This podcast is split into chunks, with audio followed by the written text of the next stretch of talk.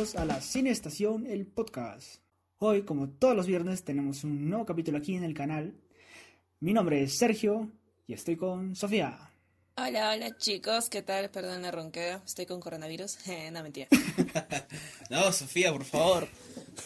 Menos mal que estamos a la distancia. Bueno chicos, yo soy Cristian. Sean bienvenidos a este nuevo programa de La Cinestación.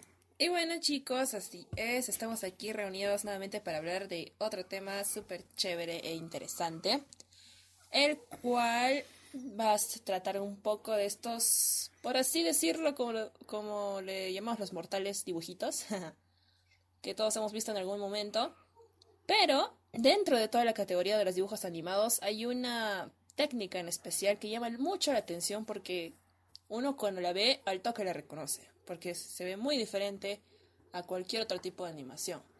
Estamos hablando del stop motion.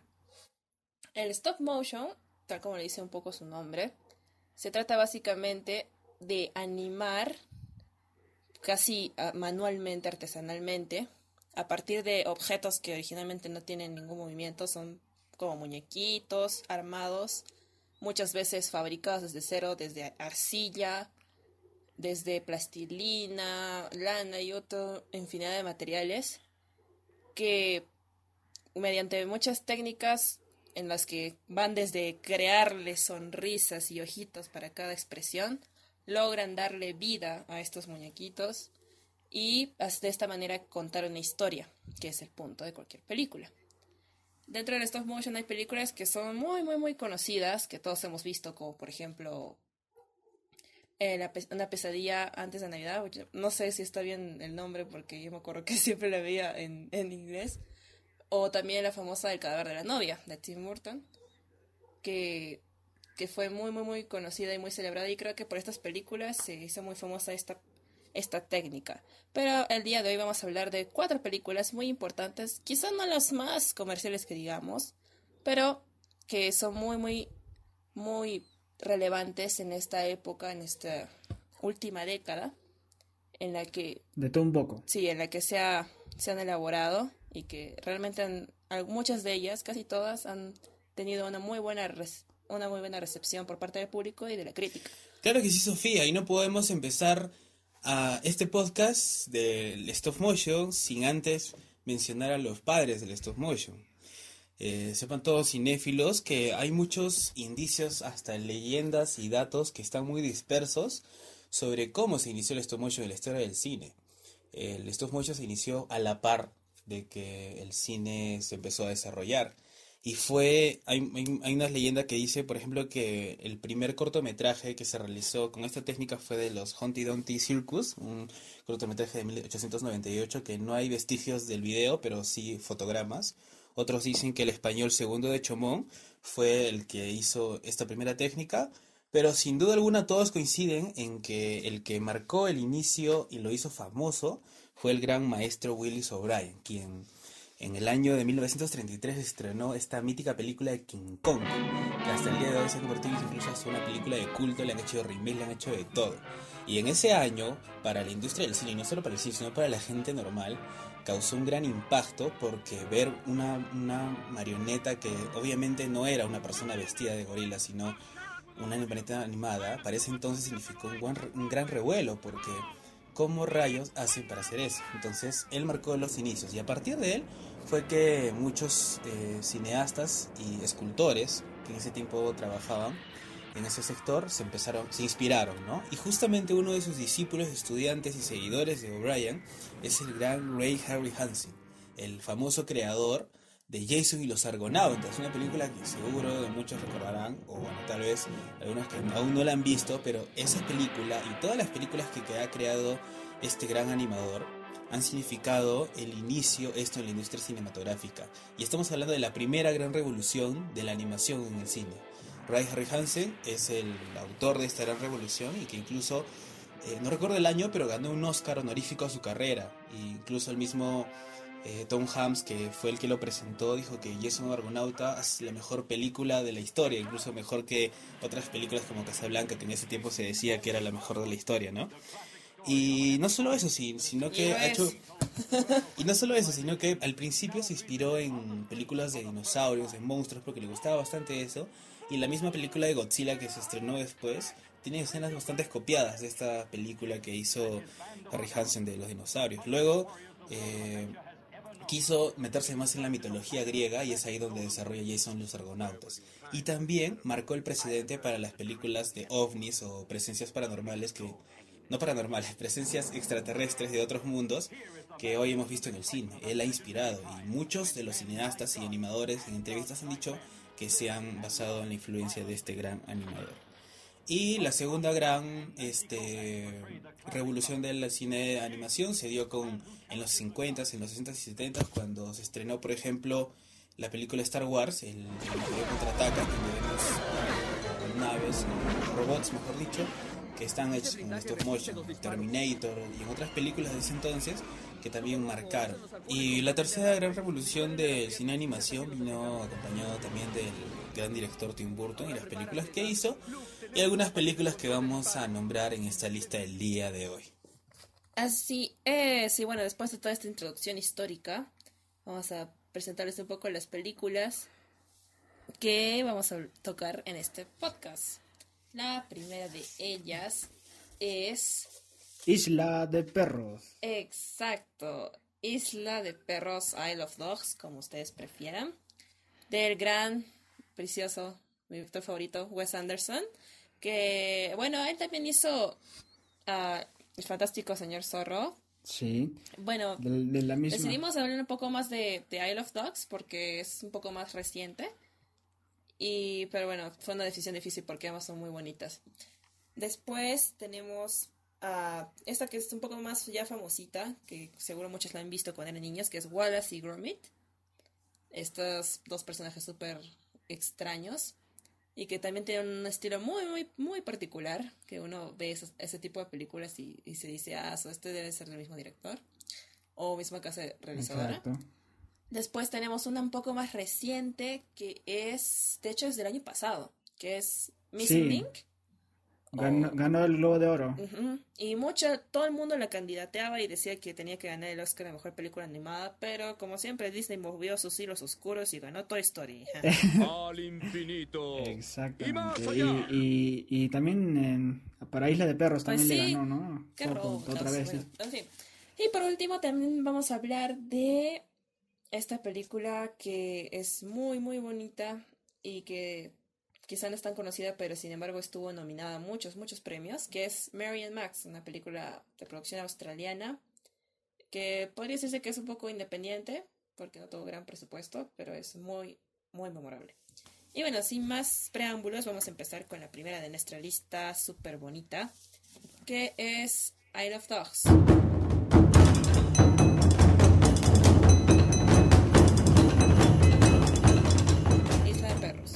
Del gran Wes Anderson, que es un realizador que usualmente, bueno, no- tiene dos películas en stop motion. Ese no es como que su único campo, en realidad hace muchas películas con personajes reales, normales, pero le apuesta mucho al stop motion y un ejemplo de eso es esta película, Isle of Dogs, que se estrenó hace poquito, bueno, en, eh, hace dos años, si no me equivoco. Sí, dos años. Estamos, 2020, ¿no? Sí, se estrenó en el 2018. Y es una. Bueno, Wes Anderson, como siempre, le mete su estilo. Tiene una historia muy interesante.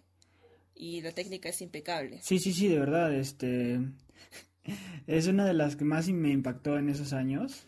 Y, y no solo por, por ser de stop motion, sino por la fotografía que maneja, la fotografía que maneja Wes Anderson es siempre impresionante, de verdad. Eh, el, el, el casting que se maneja esta película también es brutal, ¿ah? De Brutal. verdad, de verdad, impresionante porque no solo... No, A ver, ¿quiénes, quiénes estaban? No me acuerdo. Eh, eh, no solo nombra a sus actores fetiches que siempre los pone en sus películas, no solo ellos, sino también está, por ejemplo, que es este Edward Norton, Jeff Goldblum, eh, Greta Gerwig, por ejemplo, mira, Viciosa. Scarlett Johansson, y hay una lista larga, Heavy Keitel, Esa es una, es una de las características de Anderson. Siempre tiene el real reparto. Tiene un- unos casts brutales en todas sus películas. y, y bueno, su actor fetiche principal, ¿no? Que es Bill Murray, creo. siempre lo ponen en sus películas. Exacto, él es su, su fab, su incondicional. No hay una película de Wes Anderson si no está Bill Murray, creo. Y bueno, esta Sí, película, o, o en todas, ¿verdad? sí, sí, esta película, bueno, al, al empezar cu- cuando la vi, la vi en inglés y, y me, me fijé en el título primero, ¿por qué se llama Isla de Perros?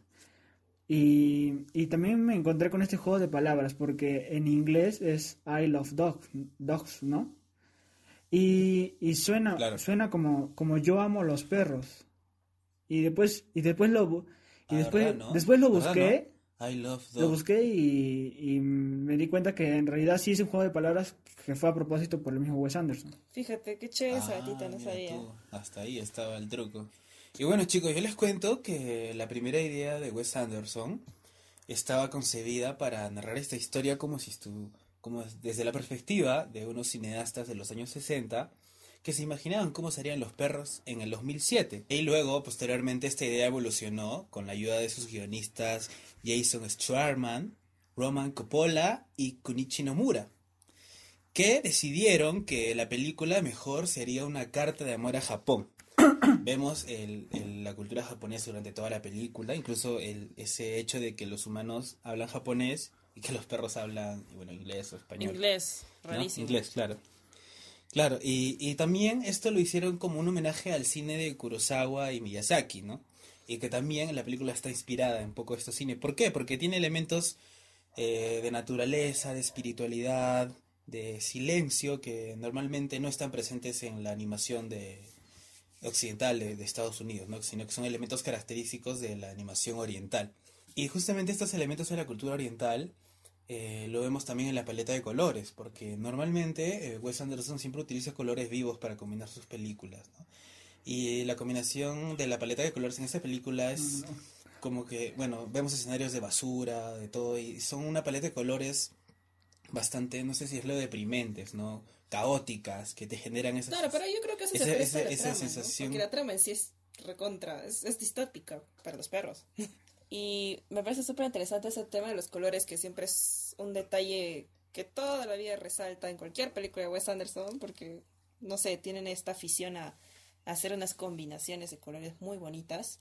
Pero en este caso yo creo que resalta bastante y mucho más el tema de tanto de la historia como de la técnica en la que es, es, realizada la película, que es el stop motion, ¿no? La historia, bueno, para los que no la han visto, quizá es, es un poco bizarra, como todas las historias de Wes Anderson. es básicamente de una, un mundo, un mundo terrible en el cual los perros son representan una especie de amenaza para algún- algunas personas, bueno, al menos en Japón, y deciden de un virus. Ay, qué cosas, ¿no?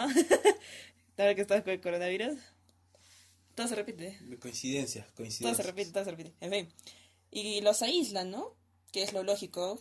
Cuando hay, hay una población con virus, agarran y los destierran en una isla que en realidad es un basurero. Pero ahí es cuando sucede el, el tema de la aparición de los personajes principales y el desarrollo.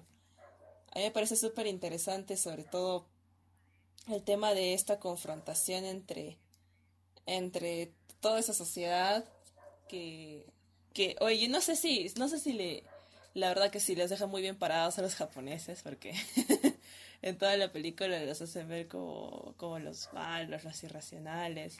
Y hay este, hay varios, Wes Anderson mete bastantes temas súper interesantes que siempre van a estar, o bueno, últimamente han estado muy en, en, en cabecera, por así decirlo, a nivel mundial. Por ejemplo, este enfrentamiento entre la ciencia y la política que hay en la, en la película y que ahora más que nunca lo podemos ver, ¿no? Y casi, casi como que yo creo que le daría un guiño a, a este presidente, a Donald Trump, que es como, como el de la película, es bastante dicharachero y, y logra convencer a multitudes.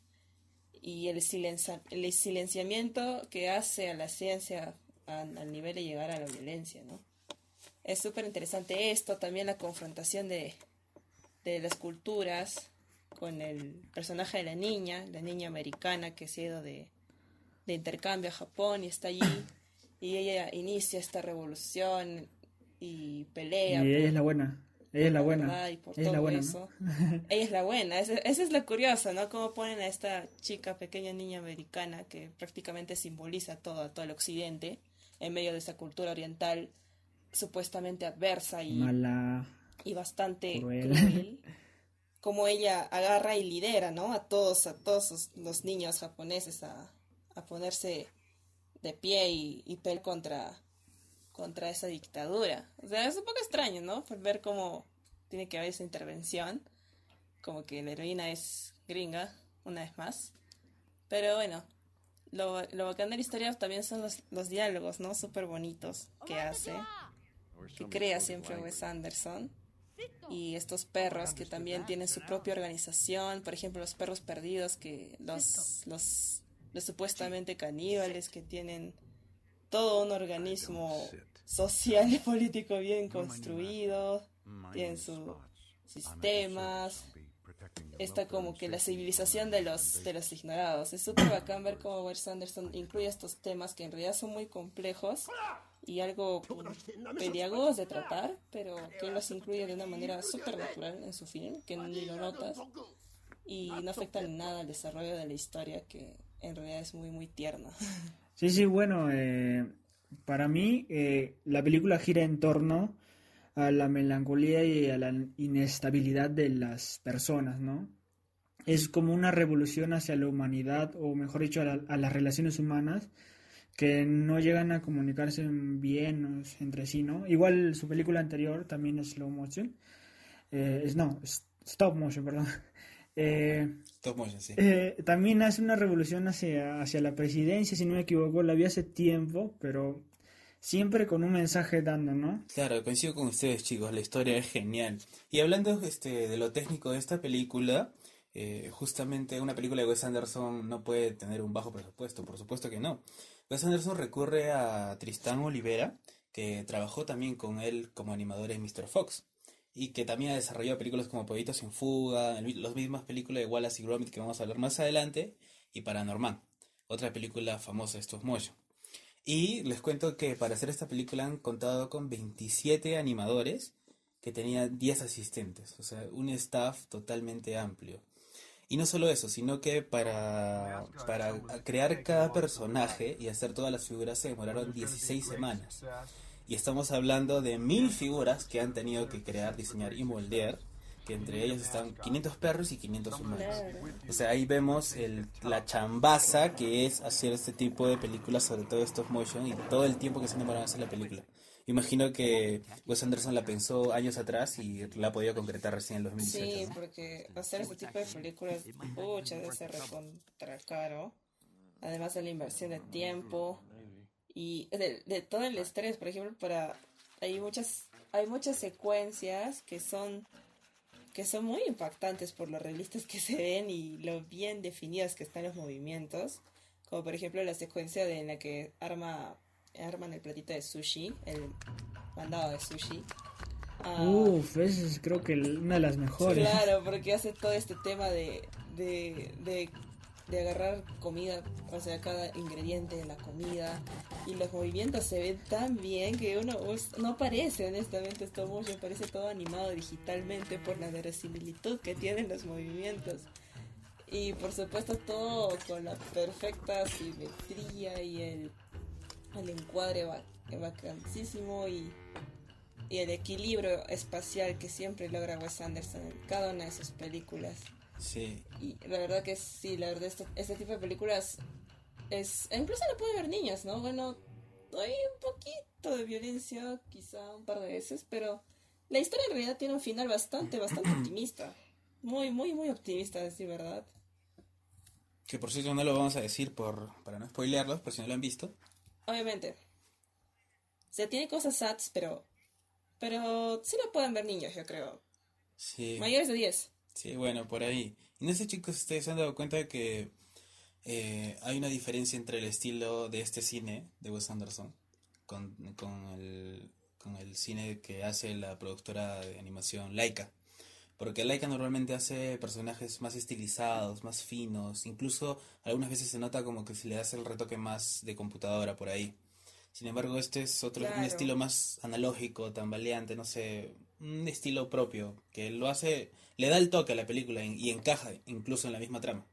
Claro, pero esta película está mucho más, yo digo, mucho mejor realizada técnicamente, creo, el stop motion, en comparación, por ejemplo, de Fantastic Mr. Fox, que los movimientos Claro. ahí no están, no, no se comparan con la calidad de la, de, no sé, por así decirlo, del renderizado final. Acá, acá hay más. Que tiene Acá tienen- los dos. Este es Mr. Sock, es, es así como que se veía un poquito más artesanal. Acá tiene más detalles, más, más, más vida. Pero también son son 10 años después, ¿no? Bueno, 9 años que después de, de Claro, realizar. Sí, claro. sí, claro, lo digo por eso, por, por la comparación que hay entre, entre el avance de la propia técnica y también, pues, ¿por qué no decirlo? Por, por el presupuesto, ¿no? Claro. Que se necesita para hacer algo de mejor calidad. Pero bueno, Fantastic Mr. Fox tampoco se queda nada atrás, esa es un película. Y bueno, Sí, este, vamos a pasar a la siguiente, que es también una de las de las que inspiró a, a- a muchos directores a hacer este stop motion, ¿no? Estoy hablando de Wallace y Gromit.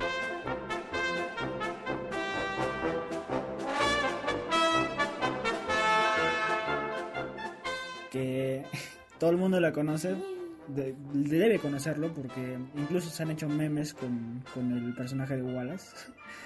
Muy conocido, de verdad. ¿Cómo describir al personaje? Exacto, de Wallace, de Wallace. Claro, claro. Y bueno, la película en sí es Wallace y Gromit, la maldición de los vegetales, en español. Y que también, también tiene muchos cortometrajes eh, anteriores, ¿no?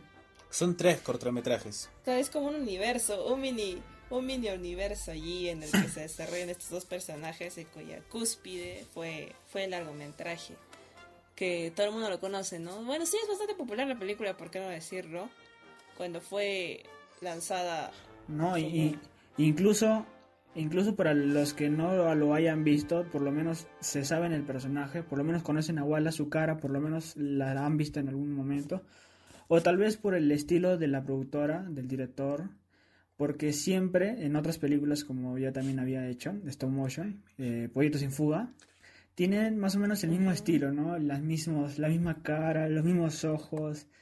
Ese estilo eh, ya es propio, ¿no? Ya cuando veas, cuando lo veas, próximamente tal vez un proyecto más adelante, Exacto. sabrás qué es eso, ¿no?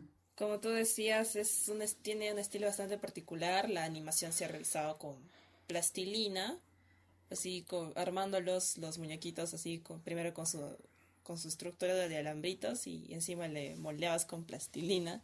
Imagínense el trabajazo que significa armar cada expresión que tiene Wallace, cada expresión que tiene Gromit, cada movimiento, hacerle, dibujarle la sonrisa, las manos, moverle la corbata, moverle la, la camisita.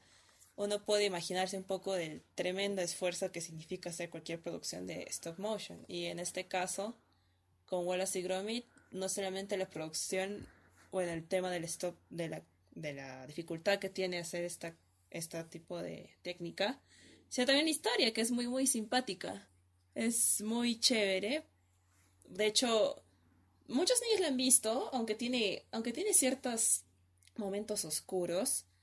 Es bastante presta para que la vean los niños. Es una historia mm, de pura fantasía, donde Wallace y Gromit son una especie de Sherlock y, y Dios mío, se me fue el nombre. Sherlock. Watson, Holmes, sí. Watson, Watson. Watson, Dios mío, qué horror. Es, mi, es de, mis, de mis libros favoritos y me olvido, qué horror. De Sherlock y Watson, pero pero medio medio medio bestias. bueno, al menos Wallace es un poco un poco el, el Yeah. Gil y Gromit es más y inteligente, Es el, más inteligente. es el cerebrito y él es el perro, ¿ah? Y bueno, sí, es una película para niños, de verdad, muy recomendada. Pero lo que, lo que resalta también es el esfuerzo, como dices, ¿no? Porque esta película, ¿sabes cuánto duró? Ha durado más o menos 5 años en realizarse por completo. Ay, me quedé cinco años haciendo una película, imagínense, Sí. haciéndola, o sea, no pensándola, haciéndola. Sí, porque mira, Pollitos en Fuga terminó, bueno, se estrenó en el año, en el año 2000 y inmediatamente empezaron a hacer la producción y a empezar a grabar eh, Wallace and Gromit. Y mira, del 2000 hasta el 2005, el año que se estrenó, pasó bastantes, han pasado por bastantes cosas que de verdad es, ha sido una experiencia bien marcada. ¿eh? Claro, pero en realidad el personaje de Wallace and Gromit, o sea, la película se ha demorado cinco años, pero el, esta idea de concebir a este personaje ha nacido antes, porque bueno, recordemos quién es el creador de todo esto. El creador es Nick Park, es un animador que empezó a hacer cine hace bastante Inglés, ¿verdad? Sí, hace bastante tiempo que ha ganado eh, cinco Oscar y cuatro BAFTAs. O sea, con eso ya te dice que es de lujo. Y él empezó a concebir estos personajes cuando estaba estudiando animación recién. Y uno de sus proyectos en ese entonces era hacer estos dos, ¿no? Pero no tenía mucho presupuesto, incluso le decían que era un proyecto muy ambicioso para un estudiante, para alguien que recién está, está formándose en esto, ¿no? Así que él decidió, igual con todo, conseguir el apoyo y el presupuesto para realizar este cortometraje, el primer cortometraje de, de Wallace and Gromit, que, que estuvo nominado junto con otro cortometraje que él hizo que se llama Creature Comforts, y los dos compitieron en la misma categoría, sin embargo, el que ganó fue Creature Comforts. Pero ese corto que ganó no se hizo famoso, sino el que se hizo más famoso y que eh, tocó más al público fue el de Wallace and Gromit, ¿no? Inmediatamente después, el segundo corto que él hace, que creo yo es el mejor de los tres, porque acá eh, los personajes eh, se forman mejor, ya entiendes, hay mucho más humor y todo. Y este segundo corto de Wallace and Gromit es el que gana el Oscar también. Entonces ya desde entonces y en todo el mundo se extiende la popularidad de estos dos personajes, que como ustedes lo han dicho ya, son personajes que entrañables, que tú los miras y de hecho que te van a caer bien, ¿no? Y para dar unos, unos, unos cuantos datitos de todo el trabajazo que ustedes ya mencionaron, mencionaron, es que ustedes sabían que cada semana usaban mil toallas húmedas para limpiarse las manos, para hacer todo esto, y utilizaban 500 litros de agua semanales, eh, y utilizaron 18 kilos de pegamento al mes para pegar cada una de estas piecitas, ¿no? Eh, incluso en una entrevista... ¿Cuántos reyes de alambre? incluso en una entrevista el mismo eh, animador menciona que tres segundos de la película son dos días de trabajo. O sea, ya iban sacando la cuenta de toda la chambaza que es hacer eso, ¿no? Claro, claro. Esos cinco años pecosa, pero valió la pena. La película ganó Claro. el Oscar a la mejor película animada, el cual bueno, será, no serán las mejores premiaciones del mundo los Oscars, pero, pero vale mucho.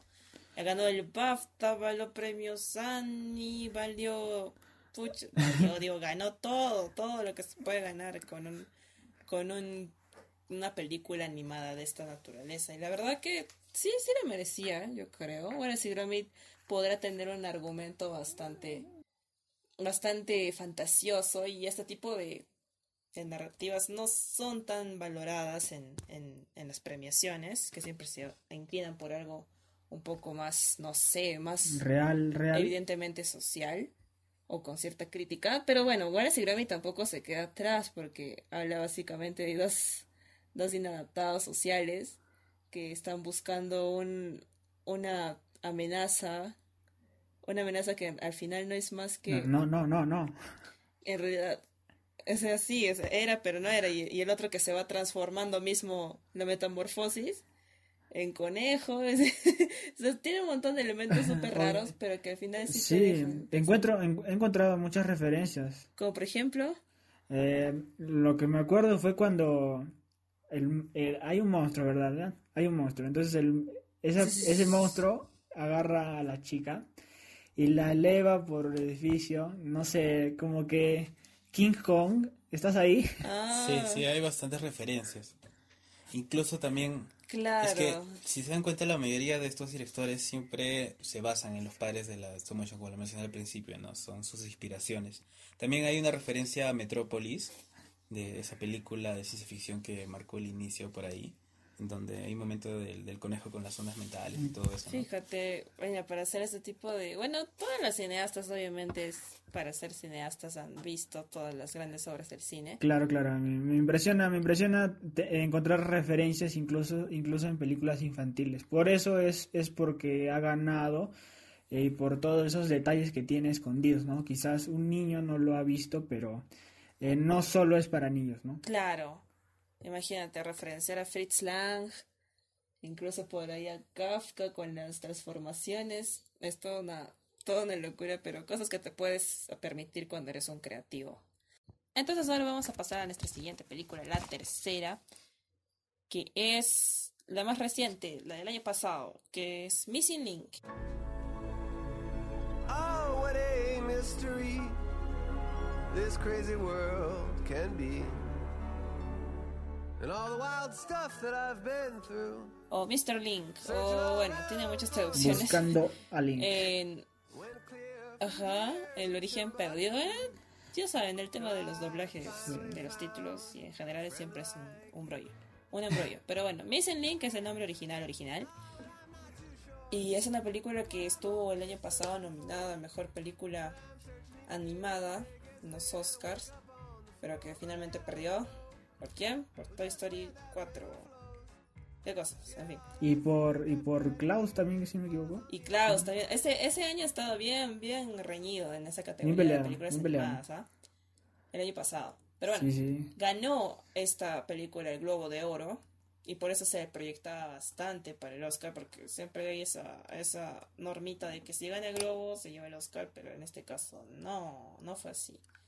Lamentablemente.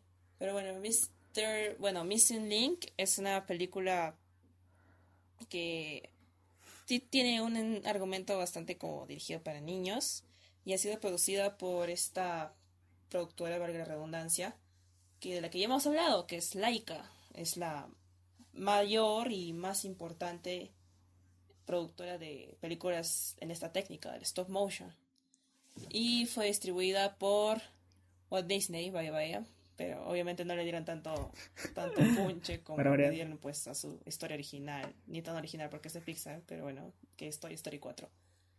Y esta película contó con con buenos buenos doblajes de personajes personajes de, la- de Hollywood muy populares como son Hugh Jackman, el X-Men, Zoe Saldaña, el ¿cómo se llama esta? La labia de, de Gamora, de Gamora.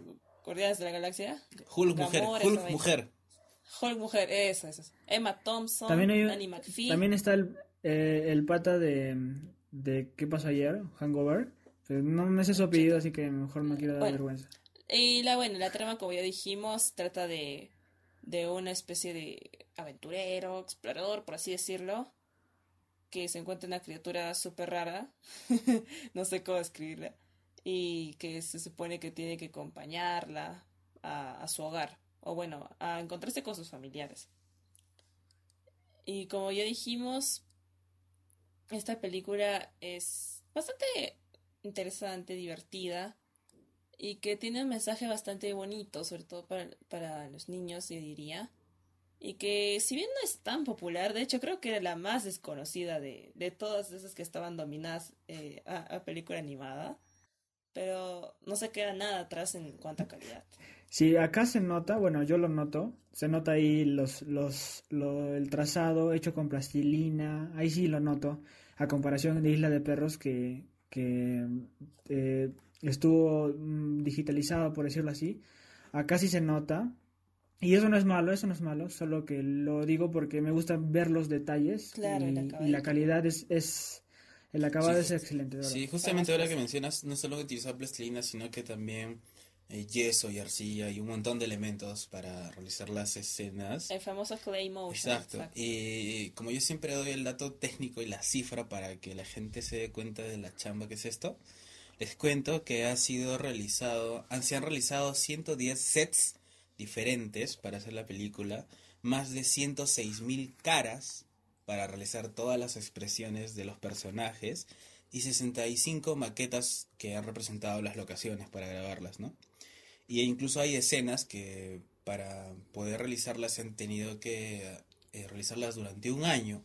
Este director nos cuenta que Chris Butler nos cuenta que cuando él hizo el guion para realizar esto, eh, él dice que había escenas en las que él no se imaginaba o no tenía ni idea cómo las iba a hacer por la complejidad que, que implicaba, ¿no? Y justamente ahí entra el datito de que utilizaron CGI para algunas escenas, para ayudarse en el retoque, para que quedase mejor. Por ejemplo, en la primera Claro. escena del, de que están en el lago y aparece el monstruo, ahí por ejemplo utilizan un toquecito de, de CGI para ayudar, ¿no? Pero de todas formas, no le quita todo ese, ese trabajo que han utilizado, ¿no? Y Laika, que es este estudio, ha aportado mucho a la animación, al stop motion propiamente dicho, ¿no? Porque nos cuentan que para esta película se innovó con un sistema de aparejos, que son como unos soportes, que permiten que las estatuas eh, sean maniobradas con mayor facilidad. Así sean estatuas enormes, grandes o pequeñas, sean man- maniobradas con, con mayor fluidez para todas las escenas, porque justamente en esta película hay bastantes escenas de acción, ¿no? Como, como lo vemos. Y, y Laika, por ejemplo, acá de un aporte grande al cine para realizar estas escenas, para realizar las técnicas. Claro, como dijimos, eh, Laika es, es probablemente una, una productora que deberíamos apoyar en casos, en casos como este, por ejemplo, coronavirus en las que en las que no tienen tantos ingresos, porque es una de las pocas productoras que pareciera que creen en la calidad del cine y no tanto en la cantidad de millones que pueden ganar, como por, parece que co- que hacen otro tipo de casas productoras, sobre todo las más grandes. Laika realmente ha aportado muchísimo, ha apoyado a películas de stop motion en las que nadie creía y las ha realizado sin más. Y eso es realmente algo, algo loable, yo creo. Y de verdad, tiene, bueno, no, ni tanto, no es tan, tan independiente, o sea, sí es independiente, pero ha tenido esos grandes éxitos como Coraline, que todo el mundo la conoce, estoy segura. Claro. Da- que por y- cierto hemos hablado en nuestro anterior podcast. Exacto. Y que cuyo stop motion también es súper lindo. Y tiene, tiene un estilo muy diferente, como pueden ver. se- El stop motion varía mucho de realizador a realizador, depende de, de- del carácter de la película en sí, de la narración, de la narración del argumento. Y tiene otras chéveres películas que he producido como Cubo and the Two Strings. Y Paranorma también, como ya lo mencionaron. Y como vemos, Laika, de verdad, ojalá que siga produciendo mucho más y se mantenga en el tiempo. Ay, ni- ni lo digas. Ojalá. Y no se la, no se la compra Disney, güey. Pi- Pienso que va a ser una... Pi, pi, pi, pi. pi- Pienso que va a ser una buena producción más adelante. ¿ah? Creo que escuché por Y ahí ojalá no salga Toy Story 5 porque si no de hecho le quita fácil. el... O Coco, o Coco 2 porque ya de hecho que ya pierde. Y bueno, ahora vamos a ir con nuestra última, última película, pero no menos importante. De hecho, esta es la que compite mucho con I Love Dogs, pero es de las que más me ha gustado en toda mi vida de stop motion, que es Mary and Max.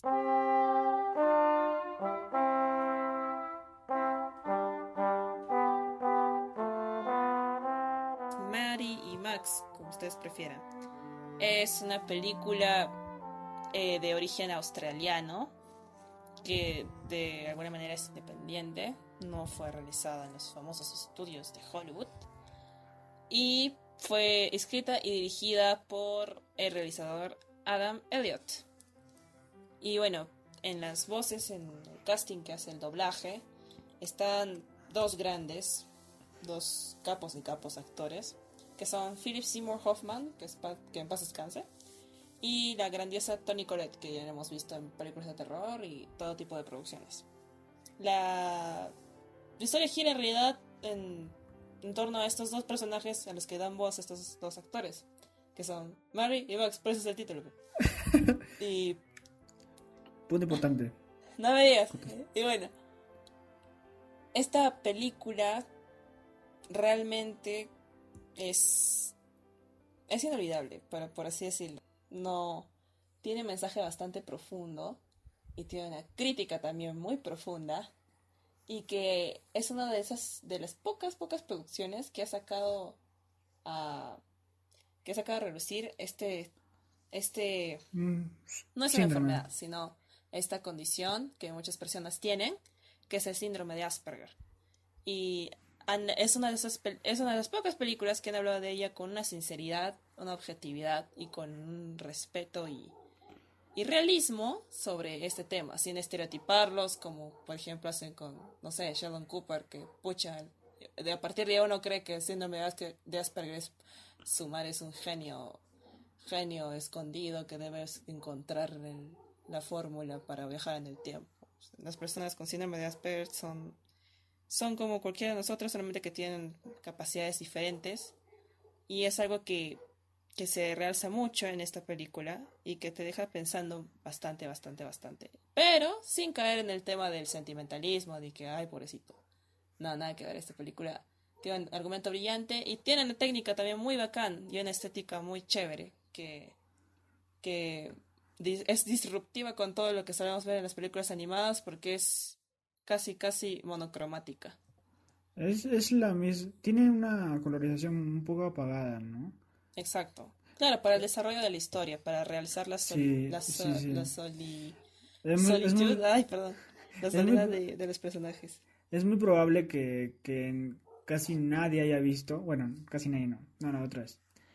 Es muy probable que, que muy, muy pocas personas hayan visto esta cinta, eh, a comparación de todas de las otras, las otras películas que hemos mencionado. Porque es, como dijo Sofía, ¿no? Es australiana y es como que la, la americana es la que más resalta en todos los países y llega a los cines, ¿no? Entonces, este, eh, relatarle un poco la historia a ustedes, ¿no? Eh, es una solitaria chica eh, australiana, ¿no? Que conversa con un anciano eh, de forma, de- en forma de cartas. Ella vive en Australia. Es una niña de 8 años. Sí, Eh, de hecho es una Sí, nena, pero, va creciendo, ¿no? Y ya. Claro, relatan la evolución, el crecimiento de Mary. Entonces, esta niña, que empezamos con la niña, que vive en Australia y conversa con el anciano, un anciano que vive en Nueva York y que pues él, él es el que tiene síndrome de Asperger, ¿no? Claro, sí, Sergio. Exacto, esa es, esa es la historia. Y justamente ustedes mencionaban hace un momento el tema de la colorización. Y vemos que Max tiene una colorización totalmente blanco y negro. Y, y matices de grises. Casi, Sin casi. embargo, Mari tiene una colorización sepia, como que marrón. Y esto, eh, Claro. claro, y esto es justo. Por el tema de que vive en Australia, el desierto. No solo por eso también. Supongo. Claro, y no solo por eso que menciona Sophie, sino también por el hecho de que si nos ponemos a pensar un poco, eh, el personaje de Max es una persona que no tuvo de pequeño ese cuidado, ese cariño, no fue aceptado y desarrolló la enfermedad y creció solo y vivió solo, ¿no? Y Mari es un personaje que está a punto de llegar a eso, ¿no? Pero afortunadamente encuentra a Max, afortunadamente entre comillas, y empieza a sentirse un poco aceptada, querida, y su vida empieza para mejor, ¿no? Y es justamente este, el tono de, de la colorización de ella no llega completamente al blanco y negro porque ella está aún en el proceso, sin embargo él ya llegó a esa culminación, ¿no? Y por eso también es el significado de los colores. Mira, yo no lo había visto así. Yo creía que era más por el tema de, del lugar donde viven ambos, ¿no? Nueva York, que bueno, es también, es blanco y negro por, por la, por el vacío que siente Max. Y en blanco y negro es una muy buena manera de representarlo, pero y, y lo de los sepias sí yo creía que era más, o bueno, yo creo que es más por- También. por, el tema de Mm. dónde vive ella, dónde vive Mary. Hay, hay varias formas de varias formas de interpretarse, ¿no? Yo lo interpreté como la soledad en las que viven ambos, ¿no? Porque a pesar de que de que mm, el ¿cómo se llama? La chica, la niña vive con su mamá, eh, igual está como que sola, ¿no? Claro, su familia es un desastre, pues tiene un papá que es ausente, su mamá es alcohólica. o sea, la pobre vivía en su mundo sola, completamente sola. Y es un, en, en un golpe de suerte, realmente logra entrar en contacto con, con Max. Y es chévere, ¿no? Ahora que lo mencionas esto de los colores, es chévere ver cómo cuando le manda el pomponcito rojo, es lo único de color que hay en la vida de Max. Hasta Alerta de spoiler. Ay, perdón, pero es obvio, ¿no? Estamos diciendo que es un anciano. y bueno, y la cuestión es que, como decimos, esta película trata de una manera muy, muy bonita ese tema del, del síndrome de Asperger. Creo que es de las mejores, que trata, sabe cómo tratar este tema. Y es chévere ver cómo, cómo dos personas tan diferentes pueden realmente abrazar este lazo de amistad que no importa que sean 30 años o más de, diferencia, cuando uno se siente solo es eh, y lo único que necesitas es un amigo, cualquier persona puede realmente ser tu amigo y no necesariamente tiene que compartir todos tus gustos o ser completamente parecido a ti o incluso estar en tu ciudad.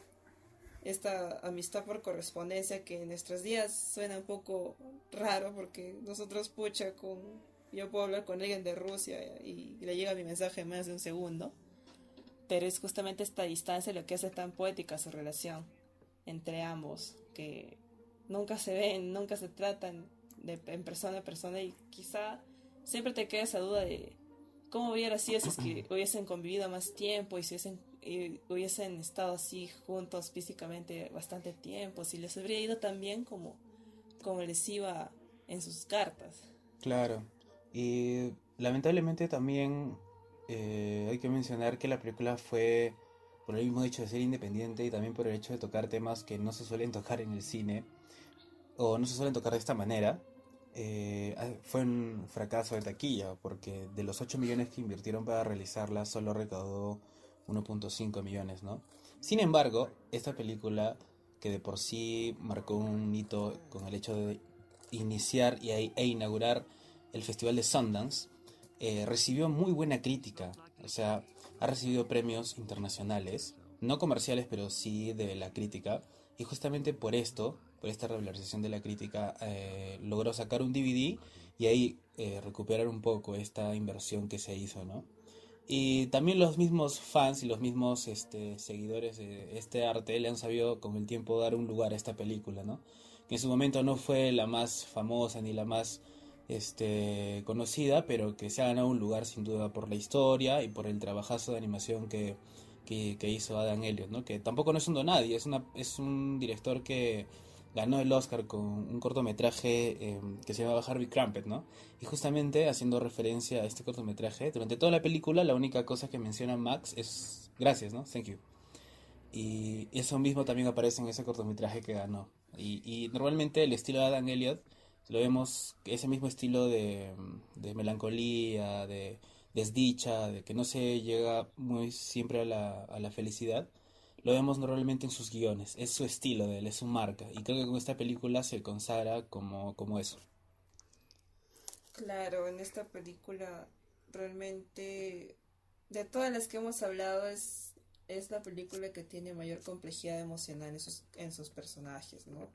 Ningún personaje es bueno, ni, ni tampoco es malo, sino son simplemente esos, son humanos, cometen errores, y quizás por eso a muchas personas no les no les gusta este tipo de películas cuando retratan la realidad como es, en la que nadie es perfecto, pero sin embargo estos tipos de producciones son muy necesarias para poder ahondar un poco más en, en la psicología de todos nosotros y sobre todo, y si se puede, hablar de temas tan poco difundidos como son, por ejemplo, las las cientos síndromas, síndromas o discapacidades, bueno, no discapacidades, sino condiciones que, que muchas personas viven y que algunos quizá ni siquiera saben que, tienen, pero, pero ahí están. Eh, eh, algo que quería contar era algo curioso que vi en la película, que justamente hablabas de, de, Adam Elliot, fue cuando eh, en una de esas se ve unas lápidas con nombres, ¿verdad? Si lo recuerdan. y, en una de esas lápidas dice Adán Elliot. me, tomó, me, me, dio un poco de risa porque después de su, después de su ¿Ah, nombre, abajo el epitafio, ¿saben qué dice? Dice por, por sobrevalorado, dice. y, ¿Así? ¿Ah, y él, él mismo lo puso, ¿no? O sea, como que... para dar risa, no sé, me, a mí me dio mucha gracia. Qué lindo. Lindo. No hay nada más chévere que borrarse de sí mismo. Ah, solo quería decir que eh, también es, es, mi película favorita de esta lista porque emocionalmente me, me, impactó y me quedé llorando con el final. De verdad, hermosa la película, técnicamente y, y emocionalmente. Claro, aunque bueno, en mi caso sí compite mucho con Ayla Fox, pero bueno. Es una película para, para pensar, no tanto para deprimirte pero sí es mucho para pensar y, y, meditar un poco sobre cómo funcionamos los humanos y cómo funciona nuestra sociedad. Y bueno, hemos terminado con nuestro episodio de hoy. Espero que les haya gustado mucho nuestra pequeña, bueno, no tan pequeña, pero nuestra charla sobre los, estas películas stop motion. Espero que les den una chequeada a todas, que las vean. Son todas muy muy bonitas, en cada una en su línea, por supuesto. Y todas con. Todas hechas con un estilo bastante diferente la una de la otra. Así para que tengan una variedad de. de. de maneras en las que se realiza el stop motion, estilos. Y nada, eh, yo soy Sofía y espero que hayan disfrutado mucho nuestro podcast.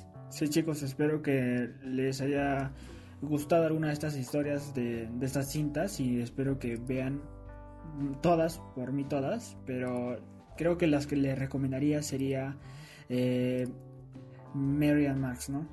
Si van a ver una, que sea esa, de verdad. Este, Cristian. Eh, no nada, cinéfilos, muchas gracias por escucharnos. Espero que la mayoría se haya quedado hasta el final del podcast. No sin antes mencionarles que vamos a estar subiendo esta semana, bueno, la próxima semana, una, una lista de las mejores películas de stop motion para que lo anoten y para que puedan verla en esta cuarentena. Por si quieren ver este, arte. Y avisarles que dentro de- que también vamos a, a tener un invitado eh, en la cine entrevista hablando también sobre el, el stop motion, ¿no? Es un animador peruano. Y que no se lo pierdan. Nada más chicos, muchas gracias por todo. Me despido, soy Cristian. Hasta luego, nos vemos. Chao, chao. Chao, chao, chicos. No olviden seguirnos en nuestras redes, en Facebook, en Instagram y en Twitter. Chao, chao.